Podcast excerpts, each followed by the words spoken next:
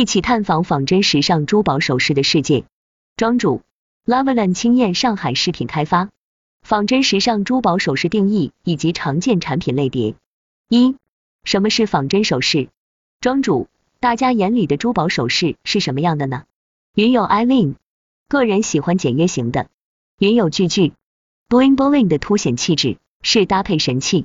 庄主：所有女孩子都会对美丽的珠宝首饰情有独钟，就像衣橱里面永远不嫌多的那一个搭配，不仅是搭配神器，也是提升气质的好帮手。在大纲里提到了仿真首饰，而今晚我们讨论的珠宝首饰也特指时尚首饰，非贵金属的珠宝，也就是我们通常所说的时尚饰品。云有白泽，我认为首饰是为自己增加亮点的小心机。云有 Eileen，是点睛之笔，不过分抢眼又恰到好处。云有卡夫卡，施华洛世奇就是时尚珠宝对吗？庄主，它是一个品牌，它是时尚珠宝。一般这个牌子做真金的产品，也可以归纳为真珠宝品类。云有白泽，时尚首饰包括贵金属珠宝吗？庄主，简单的定义就是叫时尚饰品。仿真首饰指的是供个人佩戴的小物件，例如戒指、手链、手镯、手表带除外，项圈、耳环、胸针等。而且这些物品不含有贵金属或包贵金属、电镀或小配件除外。仿真首饰主要是贱金属制品。以及非金属材料所制成，黄金、纯银、铂金属于贵金属范围内，归纳为真珠宝首饰。我们今天讨论的更倾向于非贵金属的时尚品，多用于日常搭配，适合各年龄阶段。二、常见的产品类别，庄主，大家常了解的产品类别都有哪些呢？云有白泽，这里提到仿真首饰是贱金属制品，所谓的贱金属是指铜、铁、铝这些吗？庄主，对的，一般我们把铜、铁、锌合金都是不归于贵金属的。不过中国海关把铜归为贵金属出口，其实铜的成本在居中，比如黄金和锌合金的中间。云友 Lily，目前市场上时尚饰品金属材质主要以黄铜合金为主。云友 Eileen，我们做设计师品牌的还是用的黄铜居多。云有白泽，感觉大众日常用的比较多的项链、手链。耳饰，还有一些发卡。云有聚聚，手镯、戒指、胸牌挂件。云有呱呱，以黄铜为主要材料，加一层镀层变成亮颜色的配饰也很常见。云有阿 min，黄铜镀金卖的价格也和银饰品差不多了。今年铜价格涨得好高，供应商都在涨价。庄主，轻奢重奢类都是镀真金。我来总结一下，我们常见的类别，按照部位及款式分类。一项链、颈链；二手链及铰链，通常有主链、尾链，各种小连接件，如龙虾扣、弹簧扣等，以及镶嵌宝石等的挂件、铸件构成。三耳环耳钉 S 九二五银针，医用不锈钢耳针防过敏。四胸针 brooch 戒指，分为固定尺寸 fix size 美式 size 六七八九负十，以及可调节尺寸戒指。一般现在都是做可调节的戒指。不用固定尺寸，需要买不同型号还担心尺寸不同，买家也能降低采购成本。珠宝首饰的基本常用材料：一、金属材料。庄主，大家了解到的非贵金属时尚首饰材料都有哪些呢？云有 Queenie，铜、合金。云有 Becky，银、合金。云有 Alice，钛钢。二、非金属材料。庄主。我有个朋友做 3D 打印研发的，做出的样板比我开板还贵，性价比不高。前面 Lily 他们也提到，黄铜是用的最多的材料，轻奢类产品会用黄铜。云有 Queenie，是我们有时候定做纽扣，就是黄铜的胚比合金的贵。庄主，锌合金是以锌为基础，加入其他元素组成的合金，这种材料可以做任何你想要的形状，可以做任何客户想要的电镀颜色。价格便宜，云有三 D，见到经常买的一家饰品，材质写着铜镀十八 K 金。云有 Eileen，我工作的工作室就是铜镀十八 K 金，但客户老是反映铜会变绿，都以为是掉色。云有白泽，是铜绿，这是材料在特定环境久置了吧？云有 Lily，应该是电镀成分与人体汗液接触后会有这样的情况。庄主，基本铜和合金是主流材料。一般电镀真金很少掉色，这在后面保色那个环节我们讨论。云友三 D，十八 K 金算是真金吗？庄主，主材是十八 K 金就算。云友 Lily，我们以前主要以锌合金为主，后面因为根据市场需求又增加了黄铜，黄铜目前占比百分之八十。庄主，上面总结了金属材料常见的有黄铜、合金、不锈钢、铁。非金属材料有塑料与橡胶制品，比如亚牙、颗粒树脂、软陶。CCB 仿珍珠等，还有管珠、硅胶仿石头、兔毛球、玻璃钻有水晶仿施华洛世奇水晶、琉璃、猫眼石等。云友 Eileen，我们本来要开发很多镀黑色款，掉色超级快。庄主还有可能没有保色，我们一般镀真金的产品，戴二至三年都没有问题。我自己本身也有很多首饰，真金的都不会掉色。一般仿真饰品，电镀层厚一至二目。云友 Lily，高温用漆或者纳米保护。云友 Queenie，我听说一个做首饰的同行说他们首饰镀层是三目，所以他们的不容易掉色。云友白泽，微米一微米等于一乘十负六 m。三天然材料，庄主，我们还常用天然材料，比如还有天然石头、合成石头、松石、锆石。真金一般镀二点五至三目，这个是市场一般做的。如果要镀厚。有些客户要求电镀厂镀二至三目也可以。云游 a l i c e you，锆石出现的好多。庄主，锆石一般需要专业工具才能看出，主要是光泽度和切面。锆石、钻石、莫桑钻在显微镜下的样子，一般肉眼比较难区分，只能看到亮度和切面。这个图片是以前我们培训的时候用来参考的，自己的工具拍不出来。其中涉及到专门的锆石叫法，需要细分。毕竟和形状也有关系。珠宝首饰的电镀保色问题，一电镀是什么？庄主，因为时间关系，我们接着讨论到了电镀保色问题。你们平时买的饰品里褪色的多吗？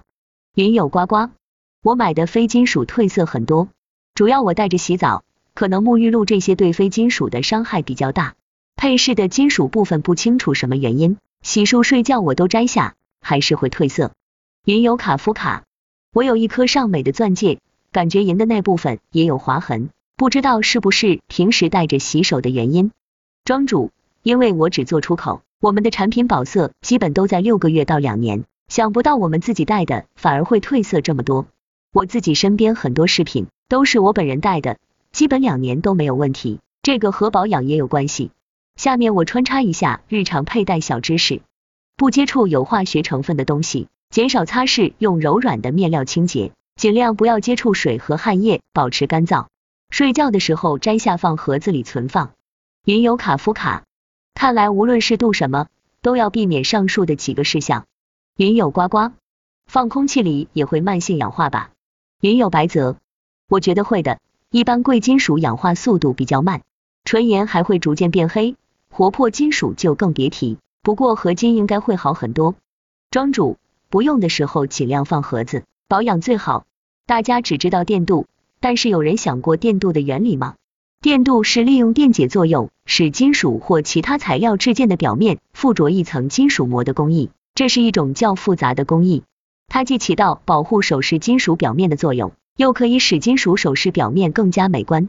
电镀一层金属色可以改变饰品的色泽和亮度。电镀液中有光亮剂。云有 Queenie，电镀如何保色？好的电镀工艺区别在哪里？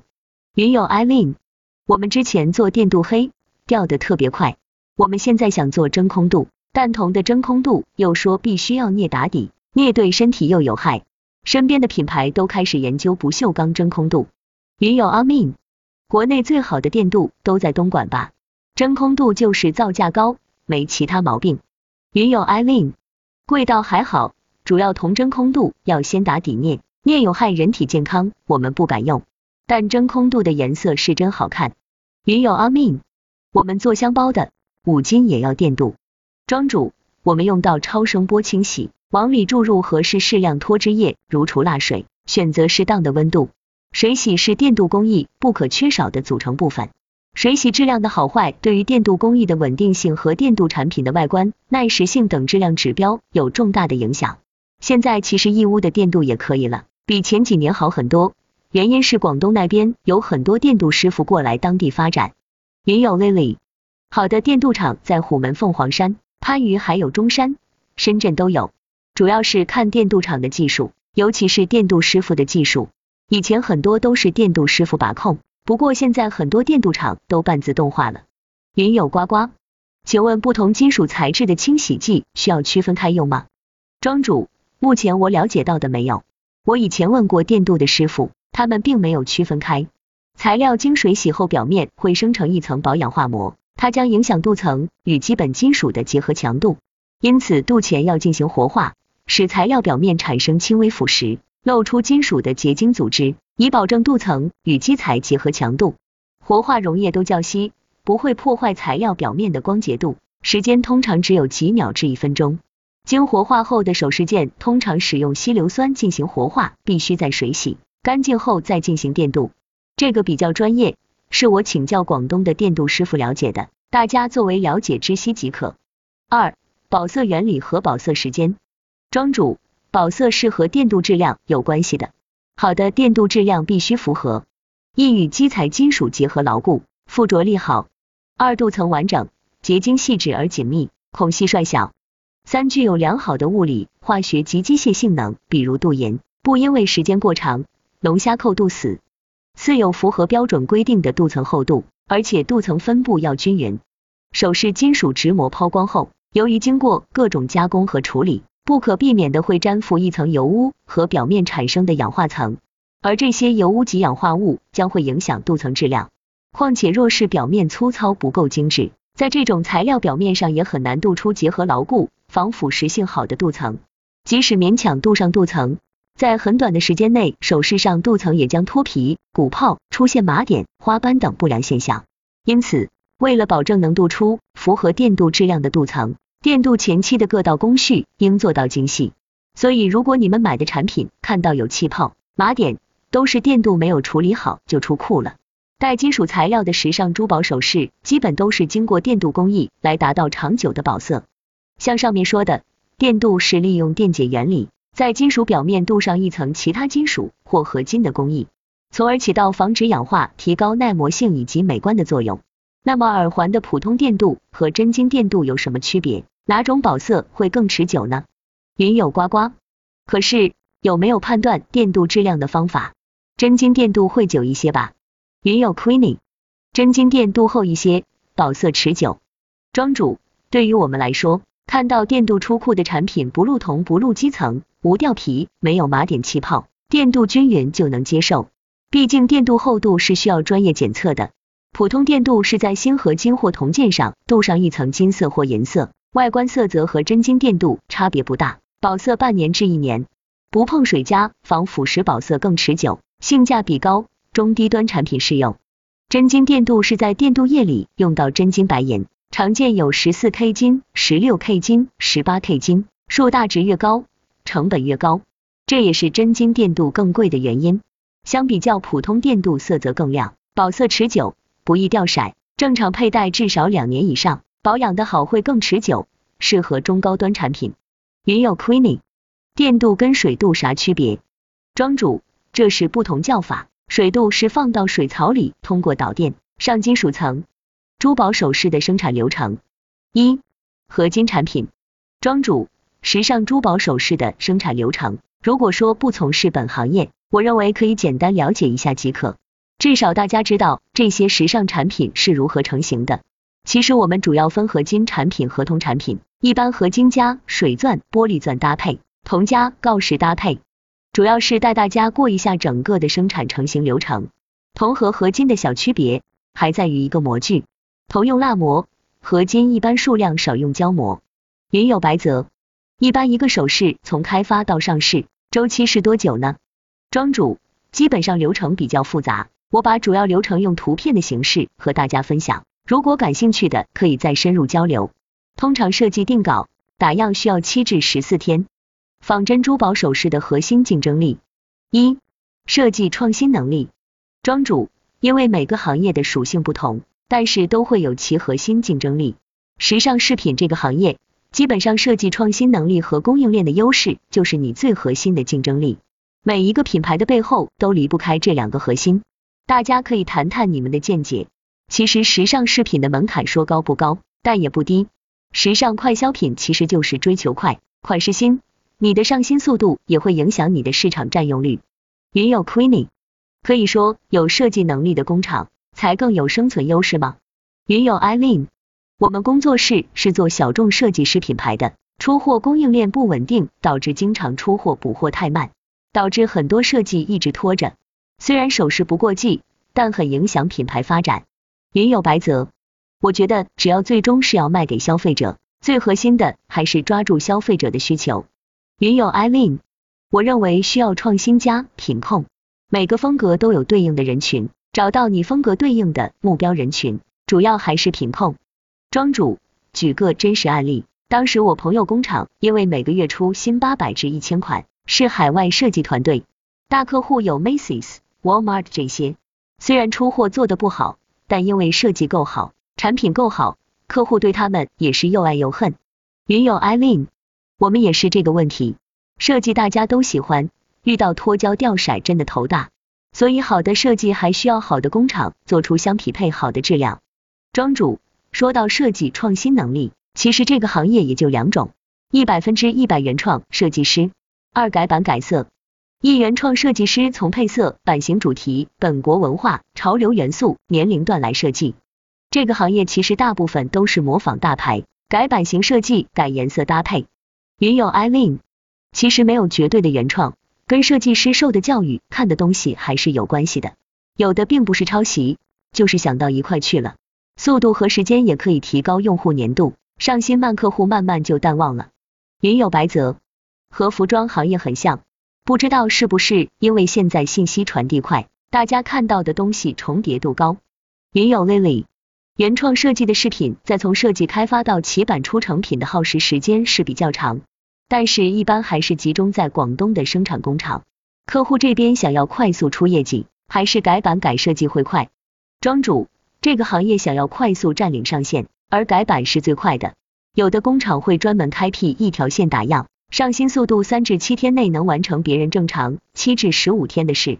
有了新品，还得有后端的生产来支持，也就是供应链生产能力。现在拼中国速度，还要拼品质。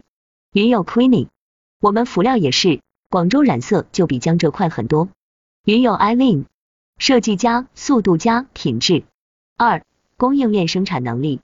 庄主，大家觉得什么样的供应链才是好的呢？云友 Eileen。有节奏感不拖拉的，有主动性的，而不是像挤牙膏那样挤一下出一点的供应商比较好合作。品控自己有意识能一次做到位，不是来来回回返工的。我们品牌一月打样的，现在大货都还没出，每次提出一堆问题，但寄回去返工就只改一个问题，剩下的全没改。遇到好的工厂很难，主要小众设计师品牌订单量最多单款也就几百。很多工厂是希望单款量大，而不是多款量少的。云有白泽，供应商自己也要高标准、严要求，不要有浑水摸鱼的心态。庄主，上面大家提到的都是具体的点，但很难有很高意识的供应商。我认为好的供应链生产能力包括以下几点：需要整个产业链的配合，从源头到出库，比如原材料供应商，比如电镀加工厂，旺季时生产线产能，快速出货。排单能力，品类多元化，不同的工厂解决产品多元化问题，供应与需求的最佳匹配，客户的最小需求链等于供应商的最小起订量，客户的最短需求时间等于供应商的最短生产周期，供应与需求的最佳匹配，即为最优最核心的生产供应优势。云有白泽，我们公司就是做服装供应商的，我以前在打样中心待过，有这种体会。很多人存在侥幸心理。庄主，时尚饰品行业还是中小型工厂多。行业属性上，一百人以上的成品工厂都是外发到小加工厂的。云友 Queenie，是因为量都少了很多吗？云友 Lily，工厂起版要达到你的设计要求，这决定了版型师傅很重要。在有开发能力的工厂，起版师傅就是关键，版型做得好，也关系到后面的生产是否顺利。庄主。其实这个行业下面都是很多小型加工厂的，人数都是几人、十几个人、几十个人。我之前发了很多生产流程，每一个流程环节都需要品控，需要执行标准。其实工厂太小的时候，很难把细节落实到每个环节的。云有白泽，这个规模的确很小，没有大工厂吗？云有 Lily，有些师傅做得好，但是到生产大货的时候，就会出现很多问题，导致生产中会有货期延误。大厂和小厂就是要看工厂的生产和解决问题的能力。庄主有。就是 MOQ 最低定量，成本也会相对没有那么灵活。这个行业特殊，有时候打样没有问题，大货批量可能会有问题，这就需要工厂的反应能力。好的工厂总是有解决方案给到客户的。生产遇到问题不可以避免的，关键是反应速度和处理能力，还有态度。珠宝首饰的海内外市场，一国内的市场渠道。庄主，如果你们做过这个行业。那么你了解过珠宝首饰的海内外市场吗？比如国内的市场渠道，你们一般有了解过吗？我其实没有接触太多国内市场，但是我有了解抖音。我有个朋友做轻奢的产品，抖音直播一天出十万 RMB，做了两个月。云友 Queenie，多少粉丝？价位多少的？是品牌吗？云友 Eileen，我们是走买手店，但的确现在直播走得快。庄主。我朋友的产品不能算是品牌，刚开始做，价位三十至两百元，粉丝不多就五千人，但是很精准。他直播主播都是讲故事的，每一个产品背后都有一个故事，所以成长的很快。云友 Queenie，这些产品都是自己设计的吗？不然怎么编故事？庄主，不是，都是工厂提供的款，他们自己选。他们有定位的人群在三十至五十五岁，因为是很熟悉的朋友。对他们还是很了解的，他们就是很会结合文化，每一对产品都有一个不同的名字。云友 Eileen，我们也在考虑做自媒体，还是要走流量。小红书有个 biu biu 做珠宝类的，也是自己直播带货。云友白泽，看到这张截图的文字介绍，就觉得是文化人。我也很喜欢从历史里挖掘的小故事，故事加产品，比只有产品更容易触动消费者。云友 Lily。现在抖音真的厉害，不过今天很多客户接到信息，抖音现在视频类目不让上架。云友 Eileen，小众设计师品牌 ALP 的主理人 Century Shear，也是在小红书讲故事，粉丝破十万引流的。庄主，目前国内的市场渠道，第三方平台京东、天淘、拼多多、唯品会等这些平台目前属于红海，个人感觉很烧钱。直播平台快手、抖音等。独立官网、实体门店。关于平台直播，比如抖音，我专门了解过很多店铺，基本也是一九原则，很多商家也很难赚到钱。有人带货两个月起来，但是退货率也很高，大部分人都属于冲动消费。另外，抖音平台上告示类产品也需要出鉴定证书。云有白泽，什么是一九原则？庄主，一九原则是指只有百分之十的商家能赚到钱。就像现在的天猫、淘宝，KA 商家还得烧钱，都是资本烧出来的。我现在主要做跨境，国外的营销渠道大家应该都了解过一些。二、国外的营销渠道，云有呱呱，庄主所指的境外市场是指亚洲市场还是？庄主，境外就是中国之外的市场，不过公司会有自己的定位目标主市场，但要下半年了，因为亚马逊有海外仓问题。但跨境电商要快速起来，还得资本注入。云有白泽，具体什么问题呢？庄主，我们现在做阿里国际站 B 端加社交媒体加独立官网，社交媒体通过 Facebook、Instagram、领英这一部分，我们是由海外团队来操作的。如果不先发到海外仓，优势不明显，但是要重资金。亚马逊更重运营。之前疫情，深圳那边也很多亚马逊商家跨了。我有个朋友去年做到两个亿在 Amazon，因为过度扩张导致海外仓一有问题，资金被套流转不动，一下子做倒闭了。你们身边做国外市场的多吗？云有呱呱，我有朋友做淘宝加实体店。云有 Lily，亚马逊受影响真的比较大。我朋友工厂做施华洛水晶元素，供货亚马逊，一下子订单只保留了三分之一。再加上施华洛从去年年底开始取消了水晶元素授权，所以目前很尴尬，水晶库存还有那么多。但平台的订单量少了不少。庄主，是的，未来的出口就是精品优品的出口，所以其实这个行业相对其他行业来说更有机会产生品牌，不像前十年油品出口就能赚钱，而未来则是优品、精品有品牌才能占领到更多海外市场。云友 Lily，是的，我们都建议客户做品牌，而且是精品品牌，有部分客户也在转型中。未来应该是中国的首饰珠宝品牌走向世界。云友 Queenie，之前是因为海外市场要求不高吗？还是海外这类工厂很少？庄主，以前的出口贸易赚钱相对更容易，当时互联网络也还没有那么发达。简单总结一下，国外的营销渠道主要有跨境电商 B 端阿里国际站、环球资源、敦煌网；跨境电商 C 端亚马逊、虾皮、速卖通等。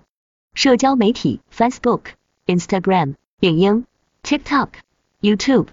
独立官网，目前很多时尚珠宝的大咖基本都是官网加、平台加、社媒的占领，已经有一定的品牌宣传。云友 Lily、CDE，这个是我身边转型最成功的一个品牌，从生产工厂到 C 端，从天猫店到亚马逊，目前在亚马逊已经是首饰类的一个大卖家。云友白泽，官网。平台和社交媒体都各有分工吧。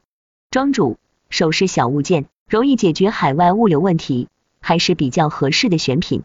有能力的都会全面布局，现在单一渠道比较难，或许需要很长时间来占领市场，才能分到一杯羹。比如阿里也是去谷歌买流量广告，那为什么不可以直接去谷歌推广？私域流量其实和国内现在有人做自媒体是一样的。云有白泽。现在各大平台都发展起来了，感觉消费者的选择更多了，注意力被分散，对商家来说也是个困扰。庄主，是的，这就是为什么大家说赚钱不容易，因为市场调节了，成熟了，需要更专业、更细分、更有耐心的人士。如果大家感兴趣，可以去了解五十一首饰网，这也是一个分享首饰的渠道。